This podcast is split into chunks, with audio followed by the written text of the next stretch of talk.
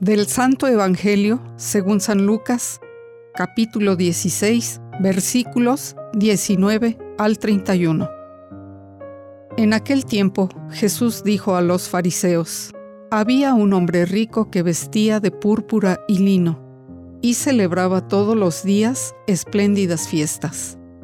Y uno pobre llamado Lázaro, que, echado junto a su portal, cubierto de llagas, deseaba hartarse de lo que caía de la mesa del rico, pero hasta los perros venían y le lamían las llagas.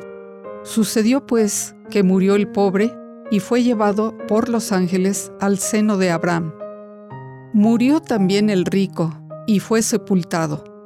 Estando en el infierno entre tormentos, levantó los ojos y vio lo lejos a Abraham y a Lázaro en su seno y, gritando, dijo, Padre Abraham, ten compasión de mí y envía a Lázaro a que moje en agua la punta de su dedo y refresque mi lengua, porque estoy atormentado en esta llama.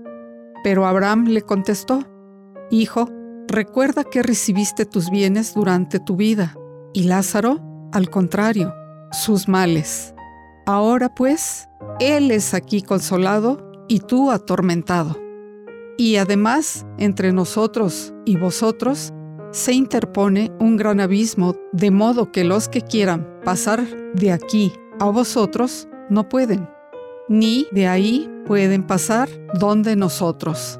Replicó, con todo te ruego, Padre, que le envíes a la casa de mi Padre, porque tengo cinco hermanos, para que les dé testimonio y no vengan también ellos a este lugar de tormento.